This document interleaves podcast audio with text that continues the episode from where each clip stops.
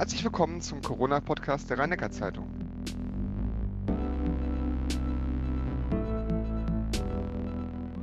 Wir beschäftigen uns heute mit der Zukunft der Arbeit, ein eigentlich auch ein philosophisches Thema. Aber durch diese Corona-Pandemie hat sich dieses Thema rasant entwickelt durch Digitalisierung, durch Homeoffice und so weiter. Und wir gucken heute, was das mit uns, was mit der Arbeitswelt bisher gemacht hat und wie die Zukunft aussieht. Mein Name ist Benjamin Aubert und ich freue mich auf das Gespräch.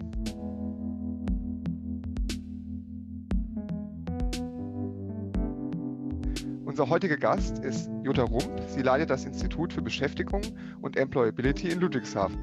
Sie berät zahlreiche Unternehmen und Institutionen im deutschsprachigen Raum. Frau Rump, was wir vor allem gemerkt haben, war irgendwie, dass ja, das Homeoffice zu einer echten Alternative in der Arbeitswelt geworden ist. Wie erreiche ich Sie denn gerade? Sind Sie im Homeoffice? Ja, ich bin im Homeoffice und äh, wenn ich zurückblicke, bin ich seit Anfang der Pandemie im Homeoffice. Ähm, wissen Sie was, und, ich bin auch im Homeoffice. Ich, ja, wenn ich gerade Sie so anschaue und mir so ein bisschen den Hintergrund äh, ansehe, dann würde ich auch davon ausgehen, dass Sie sich auch im Homeoffice befinden. Ja, oder? Richtig. Also Sie sehen eigentlich meinen Wohnzimmerschrank hinten. Äh, ja, das finde ich immer äh, interessant. Und, ähm, ja, klar, man kann immer die, in die Bereiche von anderen Menschen reingucken, aber also das, diese Frage von dem Homeoffice hat sich halt wirklich auch zum kleinen, wie soll ich sagen, äh, Kontroversen entwickelt. Ähm, glauben Sie also, dass unser Gespräch, was wir jetzt führen werden, äh, dass die Qualität darunter leiden wird, obwohl wir eigentlich nicht an unserem Arbeitsort sind? Naja, das kommt schon darauf an. Ähm, ich denke, Homeoffice hat sicherlich Vorteile. Äh, man kann äh, ungestörter arbeiten, äh, man kann sich den Tag anders und vor allen Dingen selbstbestimmter strukturieren. Aber was bei Homeoffice natürlich schon auf der Strecke bleibt, ist der Face-to-Face-Kontakt, also der direkte Kontakt mit den Kollegen und Kolleginnen.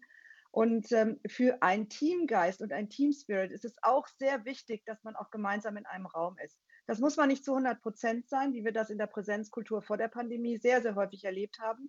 Aber für die Zukunft bedeutet das, dass wir kluge Mischformen haben zwischen dieses, diesem Arbeiten auf Distanz äh, und dem Arbeiten vor Ort. Es haben sich einige Arbeitgeber auch schwer getan, diese Arbeitszeiten eigentlich flexibler zu gestalten, ähm, weil ihnen vielleicht die, die Kontrolle verloren geht durch diese Homeoffice-Regelungen. Können Sie diese Angst verstehen?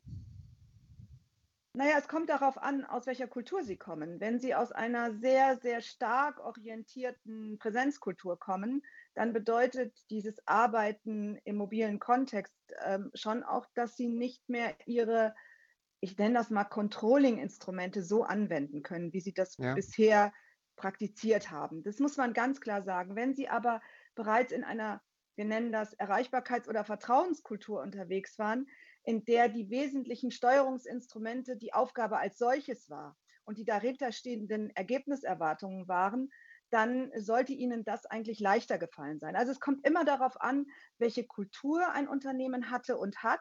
Und ich würde das auch gar nicht verteufeln wollen. Ähm, was man ja. allerdings sagen muss, ist eine grundsätzliche Haltung gegenüber den Mitarbeitern und Mitarbeiterinnen. Das kann gerechtfertigt sein, das kann aber auch ungerechtfertigt sein. Wenn Sie den Eindruck haben, dass ähm, Sie Mitarbeiter und Mitarbeiterinnen haben, die das Ganze ausnutzen, dann sind Sie natürlich schon auch ein klein wenig misstrauisch. Das muss man schon sagen. Empirisch mhm. gesehen muss ich Ihnen klar und deutlich sagen, 10 Prozent Ihrer Mitarbeiter und Mitarbeiterinnen, entschuldigen Sie bitte den harten Ausdruck, bescheißen Sie immer. Die bescheißen Sie ehrlich gesagt auch, wenn Sie alle gemeinsam in einem, an einem. Ort sind. Aber 90 Prozent tun es nicht. Und ich äh, neige eher dazu, mir die 90 Prozent anzuschauen. Skizzieren Sie noch mal ganz genau, warum sollte sich dieser Unternehmer sich für so ein flexibles Arbeitsmodell stark machen? Was sind die ganz klaren Stärken davon? Naja, da sind schon die eine Stärke, die ist gar keine Stärke. Ich glaube, dass das einfach eine Rahmenbedingung ist, die nicht mehr diskutierbar ist. Ich meine, wir befinden uns 17 Monate in dieser Welt und äh, äh, viele Mitarbeiter und Mitarbeiterinnen haben die Vorteile äh, zur Kenntnis genommen und haben aber auch natürlich die Nachteile zur Kenntnis genommen. Aber zurückzukehren in eine Präsenzkultur, in der es 100 Prozent Büro ist, das wird es wahrscheinlich nur in Ausnahmefällen geben. Aber wir werden auch nicht in der Kultur bleiben, in der wir gerade sind, nämlich in dieser absoluten Distanzkultur. Das wird es auch nicht sein, sondern es kommt, wie gesagt, auf kluge Mischformen an. Und wenn wir diese klugen Mischformen uns anschauen, dann äh, gibt es Vorteile, wie Sie schon gesagt haben. Ein Vorteil ist, Sie können berufliches und privates besser miteinander vereinbaren.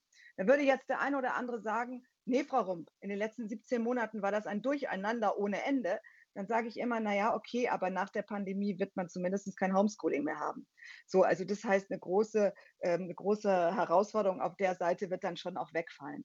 So, also wir haben eine bessere Vereinbarkeit von Beruf und Privatleben. Ich würde sogar weitergehen. Ähm, es ist eine bessere Balance, die man einrichten kann zwischen unterschiedlichsten Lebensbereichen. Das nächste ist, ähm, äh, also konzentrierteres Arbeiten ist auch möglich als solches. Ähm, auch ein großer Vorteil. Und am Ende des Tages, vor dem Hintergrund des Fachkräftemangels, den wir ja immer noch auf der Agenda haben, des Nachwuchs- und des Fachkräftemangels, ja. wird es auch ein wesentlicher Faktor zur Attraktivität als Arbeitgeber sein. Das bedeutet aber, wenn Sie es haben, ist es nicht unbedingt ein zusätzlicher Attraktivitätsfaktor. Das war vor der Krise der Fall. Jetzt ist es eine Frage, wenn Sie es nicht haben, dann ist es negativ in hm. Bezug auf ihre Mitarbeiterbindung und Gewinnung.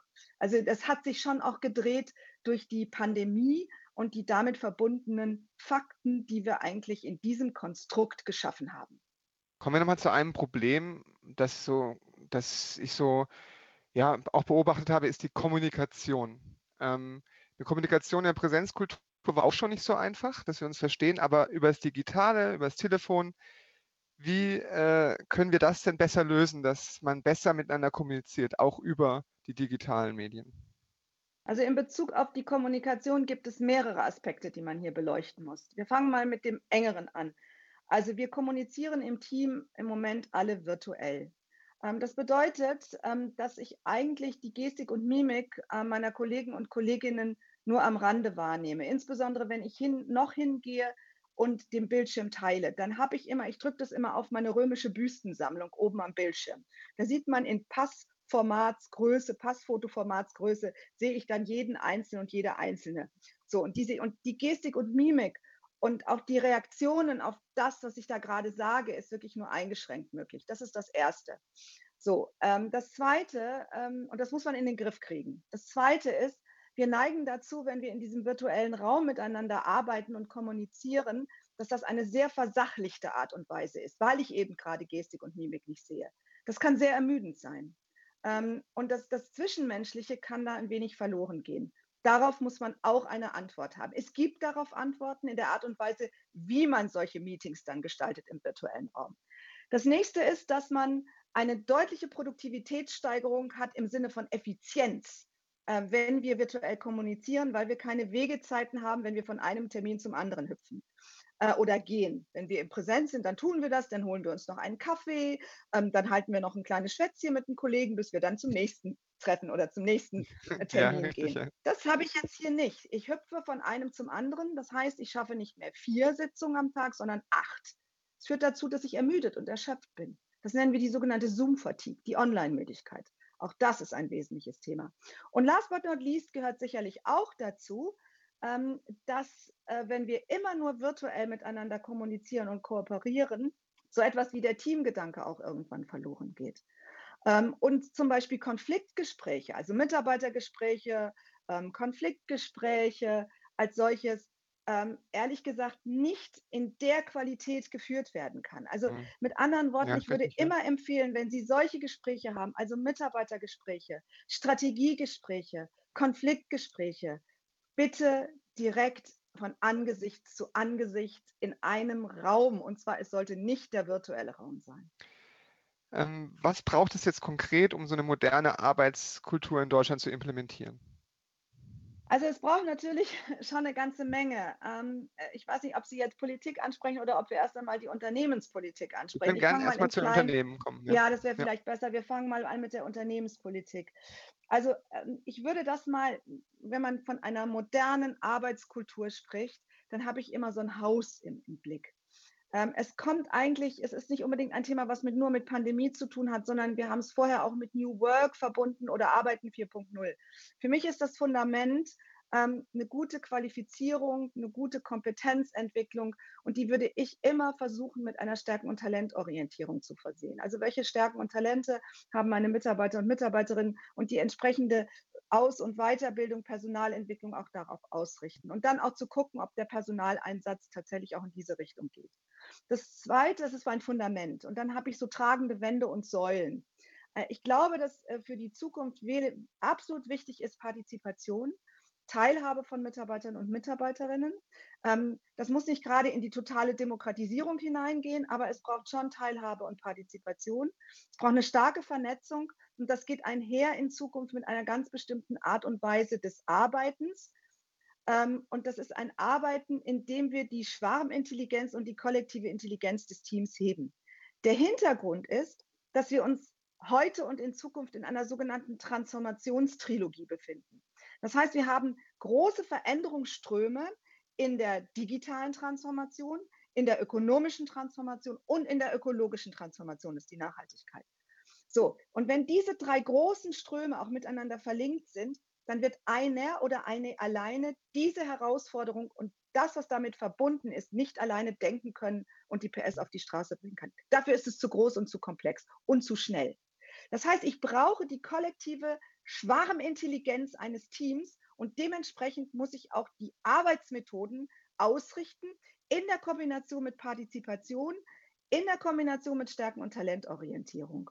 Und, das, und dann ist eine weitere, die vierte tragende Wand, dass die Leute auch noch in Balance bleiben. Glauben Sie mir, Bewegung ist nicht unser Thema der Zukunft, aber in Balance bleiben. Und das Ganze, und jetzt kommen wir zum Dach, muss sich auch widerspiegeln in der Architektur des Raums. Und da gehe ich quasi auf Flächenkonzepte. So, und das, glaube ich, ist ganz zentral. So, das vielleicht zum Unternehmen. Das nächste, also perspektivisch aus Arbeitskultur heraus. Wenn wir jetzt über Politik reden, das haben Sie mich ja nun auch gefragt, ähm, ja. dann würde ich schon sagen, Politik kann nicht, nicht unbedingt alles heilen. Also zu glauben, dass der Staat jetzt hier alle Probleme zur Seite rückt, nein. Weil Staat und Politik hatten andere Geschwindigkeitszyklen. In der Zukunft werden wir sehr viel schneller reagieren und agieren müssen. In einer ganz anderen Komplexität und einer Vernetzungsdichte. Und Staat ist nicht so schnell. Der, also das, das heißt, Staat hat eine eigene Geschwindigkeit, die ist nicht so schnell wie das, was wir brauchen.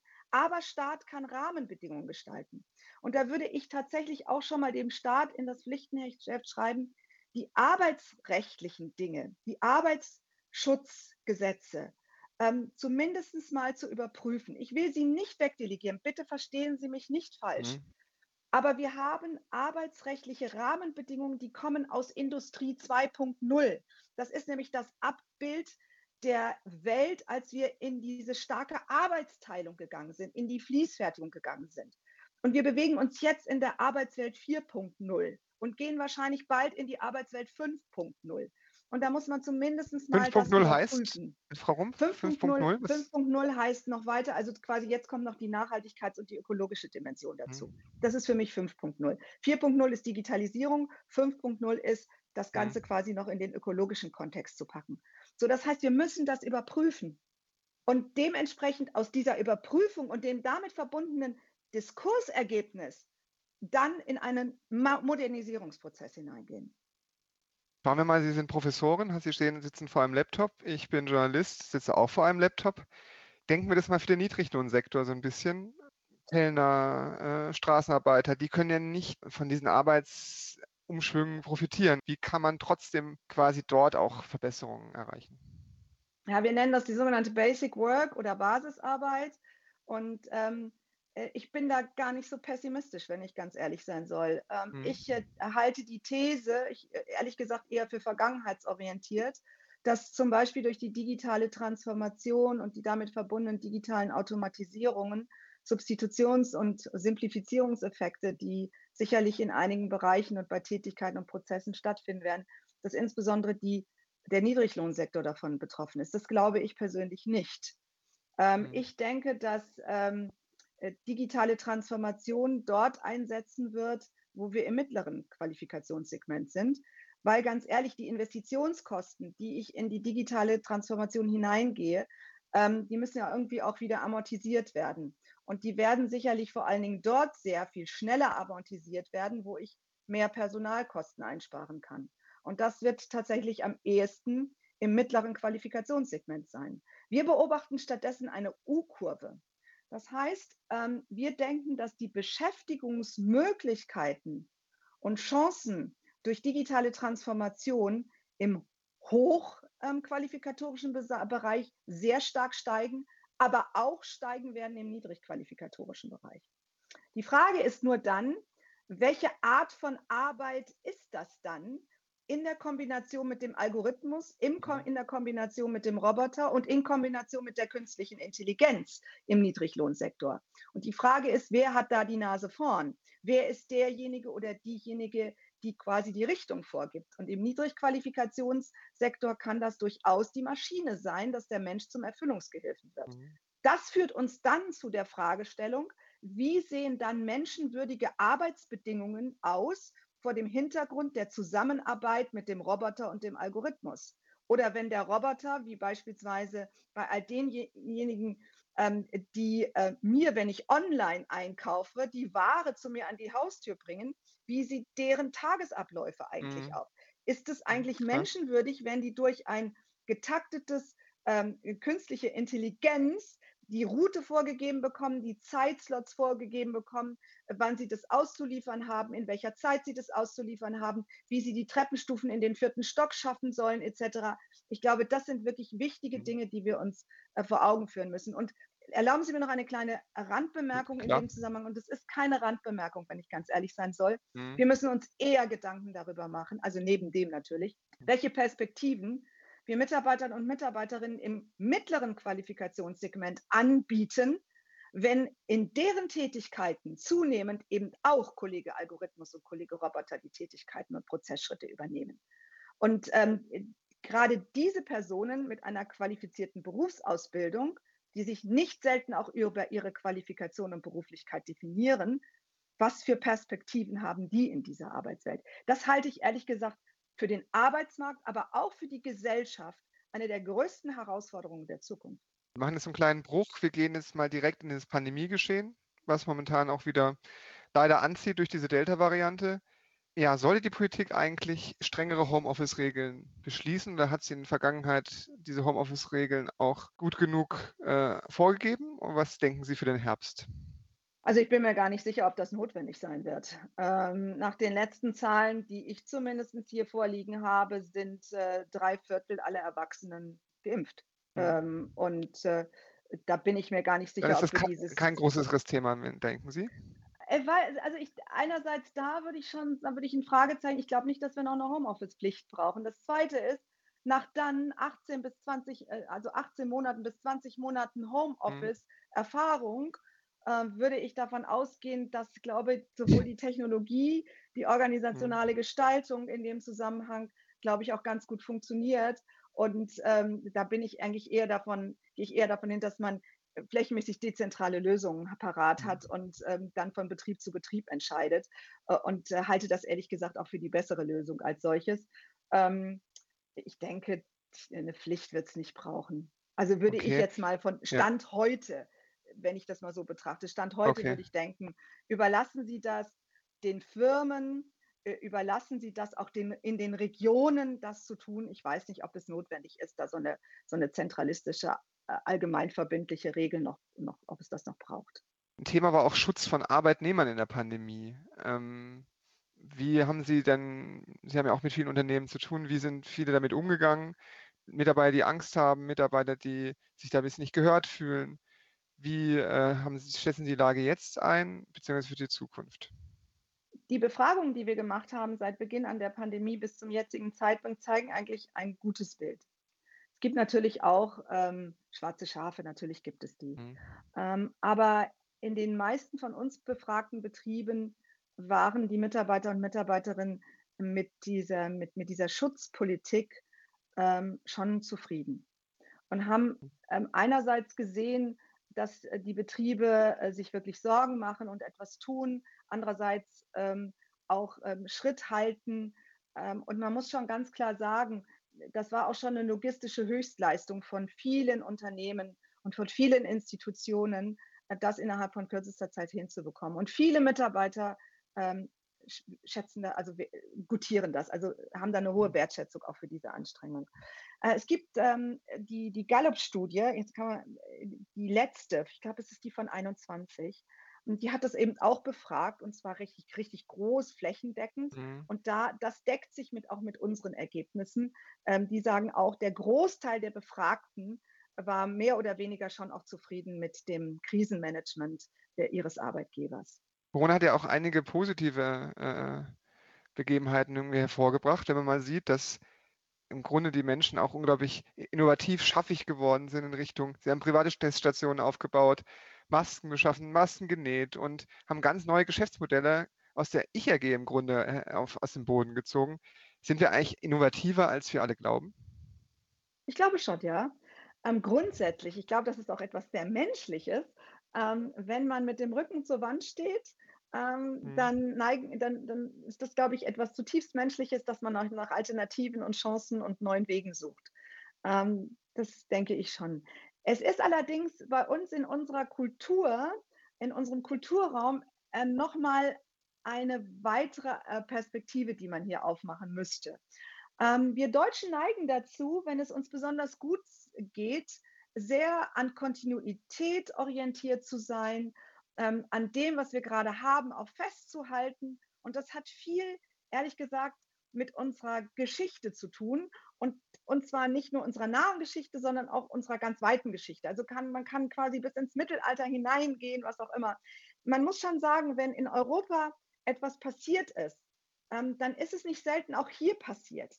Und das führt dazu, dass in unserem kollektiven Gedächtnis von einer Generation auf die nächste weitergegeben wurde, wenn es mal schlecht läuft, oder erstmal, wenn es mal gut läuft, machen wir erstmal das Positive, wenn es mal gut läuft, dann nicht dran drehen. Ne? Wer weiß, wann es wieder schlecht wird, genießt diese Zeit, ne? halte sie fest. Das Schlechte mhm. wird bestimmt bald kommen. Die Krise kommt bestimmt, so nach dem Motto. Was dazu ja. führt, und das hat man vor der Krise so extrem gesehen, wir hatten zehn Jahre ökonomische Party. Also das war wirklich unglaublich. Es ging nur bergauf. Und da haben viele natürlich gedacht, wow, das müssen wir festhalten. Ne? Ähm, so nach dem Motto, lass nicht dran rühren, ne? bloß, bloß, bloß nicht, es läuft gerade so wunderbar. Hm. Da kann eine digitale Transformation weltweit um die Ecke kommen. Wir haben an unserem Ding festgehalten. Hm. Und wenn dann eine Sache passiert, eine Krise kommt, und das zeigt eben auch die Geschichte und die nahe Geschichte und die weite Geschichte, wenn eine Krise kommt, dann rücken wir zusammen, dann sind wir extrem fokussiert, dann bündeln wir Kräfte, dann suchen wir nach Alternativen und dann durch. Und das haben Sie auch gesehen. Das haben Sie mhm. gesehen 2008 bis 2010. Das haben Sie gesehen ähm, bei der, zum Beispiel bei der Wende, bei der Wiedervereinigung. Das sehen Sie so, so häufig.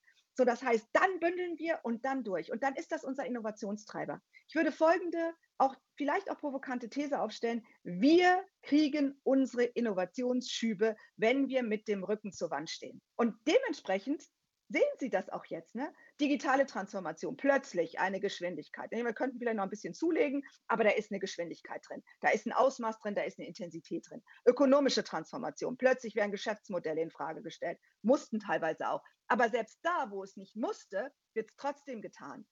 Ökologisch kommt plötzlich mit einer ganz anderen Vehemenz. Gut, die Rahmenbedingungen zwingen uns mittlerweile natürlich auch dazu. Aber unsere Befragungen zum Beispiel in 2020 waren immer, dass die Leute also unsere Gesprächspartner, also Geschäftsführer, Geschäftsführerinnen, Vorstände zum Beispiel, dass sie gesagt haben, wissen Sie was, wir nutzen die Gunst der Stunde und jetzt digital richtig Gas zu geben, ökonomisch Prozesse und Strukturen komplett auf den Prüfstand zu stellen, Geschäftsmodelle zu überdenken, Strategie neu auszurichten. Und dann haben wir immer gefragt, und wie sieht es denn eigentlich aus mit Ökologie? Ich meine, 2019 war das Thema Friday for Future und ökologisch hm. und Klimawandel. Das war doch das Thema schlechthin. Das war doch irgendwie 2020 in der Öffentlichkeit komplett verschwunden. Und da haben so gut wie jeder unserer Gesprächspartner und jede unserer Gesprächspartnerin gesagt, Frau Rump, wenn wir digital gerade transformieren und ökonomisch, wissen Sie was, dann machen wir das Ökologische gleich mit. Das ist, wissen Sie, und das ist dieser Rückenwind oder nennen Sie es auch Brandbeschleuniger. Ganz zum Abschluss möchte ich möchte von Ihnen noch wissen, ähm, welche Berufsgruppe hat Sie denn in den letzten anderthalb Jahren ganz besonders beeindruckt? Wir können auch zwei nennen. und ich habe gedacht, so dass, als ich als es gerade gefragt habe, habe ich gedacht, kann ich das überhaupt? Eigentlich hat doch jeder und jede von uns okay. in allem, was wir getan haben, wirklich versucht, das irgendwie das Beste daraus zu machen und nach vorwärts, vorwärts zu schauen und, und wirklich Gas zu geben. Aber es gibt natürlich schon auch Berufsgruppen, ähm, die ähm, gerade in den ganz harten Zeiten dafür gesorgt haben, dass alles irgendwie noch weiterläuft. Das sind diejenigen, die für Hygiene gesorgt haben in unserem Leben, in unserer Gesellschaft.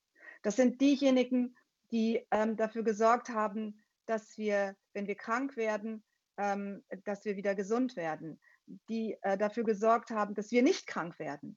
Wer auch immer das auch immer war, das gibt ja ganz viele. Und es sind auch diejenigen und die Berufsgruppen, die dafür gesorgt haben, dass die Prozesse und Strukturen, dass die Produktionsprozesse und Strukturen nicht auseinanderfallen. Und es sind auch diejenigen, die angefangen haben, über die Zukunft nachzudenken als solches. Und es sind auch diejenigen, die das Bildungssystem nicht kollabieren ließen. Und das sind auch Sie, die quasi jeden Tag dafür gesorgt haben, dass wir die neuesten Informationen kriegen ähm, und entsprechend auch ähm, darin gearbeitet haben. Also es sind letztendlich wir alle, die das letztendlich auf die Reihe gekriegt haben. Ähm, und so gesehen glaube ich, ähm, dass es mir einfach schwerfällt, irgendjemanden herauszugreifen, weil das würde bedeuten, dass ich den anderen eben nicht die, diese erste Wertschätzung auch entgegenbringen würde. Und das kann ich einfach nicht. Welche Wertschätzung ist es denn, die bei den Beschäftigten während Corona am meisten verfängt? Ist es dieses Klatschen? Ist das Lob, Teilhabe oder doch so ein bisschen der, der finanzielle Anreiz? Es ist, ähm, ja, ich Oder würde das mal zusammen? so formulieren. Äh, eigentlich natürlich alles wahrscheinlich, aber ich glaube, es ist Teilhabe, Teil dieses Prozesses zu sein. Partizipation halte ich für ganz wichtig. Und auch gemeinsam nicht nur in die Gegenwart, sondern in die Zukunft zu gucken, weil das ist nämlich Wertschätzung at its best. Ich, ich nutze quasi die Ideen all derjenigen, ich nutze auch die kollektive Intelligenz, die Schwarmintelligenz von Teams.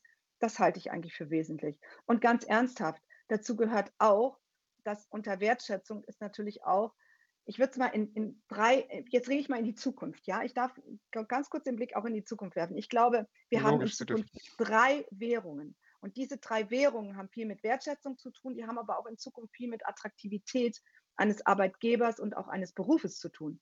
Das erste, meine erste Währung ist und bleibt das angemessene Entgelt. Ähm, das zweite ist, dass die Währung Zeit auf die Agenda kommt. Ähm, nämlich, wie selbstbestimmt bin ich in einer Zeit ähm, oder mit meiner Zeit in einer Zeit, äh, die durch eine hohe Reaktionsgeschwindigkeit oder eine hohe Veränderungsgeschwindigkeit und sind wir ganz ehrlich, durch eine Halbierung von Reaktionszeiten gekennzeichnet ist. Ne? Also wie kann ich auch im Balance bleiben? Und das Dritte ist dieses, ich mag den Begriff kaum in den Mund nehmen, aber ich tue es trotzdem Purpose, also Sinnhaftigkeit, die dahinter steht, Nachvollziehbarkeit, Partizipation gehört dazu. Und ich glaube persönlich, dass ein ganz wichtiger Faktor auch ist und auch sein wird, die Stärken- und Talentorientierung. Also bin ich nach meinen Stärken und Talenten auch eingesetzt und wird die auch nachgefragt. Und das in dieser Kombination, das glaube ich, ist in Zukunft ein ganz, ganz zentraler Faktor ähm, für grundsätzlich Wertschätzung, aber, und zwar im Sinne von Wertschätzung. Lassen Sie uns das Wort auch mal auseinandernehmen, damit es nicht so ein Totschlagwort ist. Es geht darum, den Wert dieser Person zu schätzen. Und das ist für mich der Attraktivitätsfaktor schlechthin. Vielen Dank, Frau Rumm, für dieses außerordentlich interessante Gespräch. Äh, Ich wünsche Ihnen Ich für die danke Zukunft Ihnen. alles Gute. Und Dankeschön. ähm, Gleichfalls. ja, wir sind beide, glaube ich, sehr gespannt, wie es in der Arbeitswelt weitergehen wird. Vielen Danke Dank. Ihnen.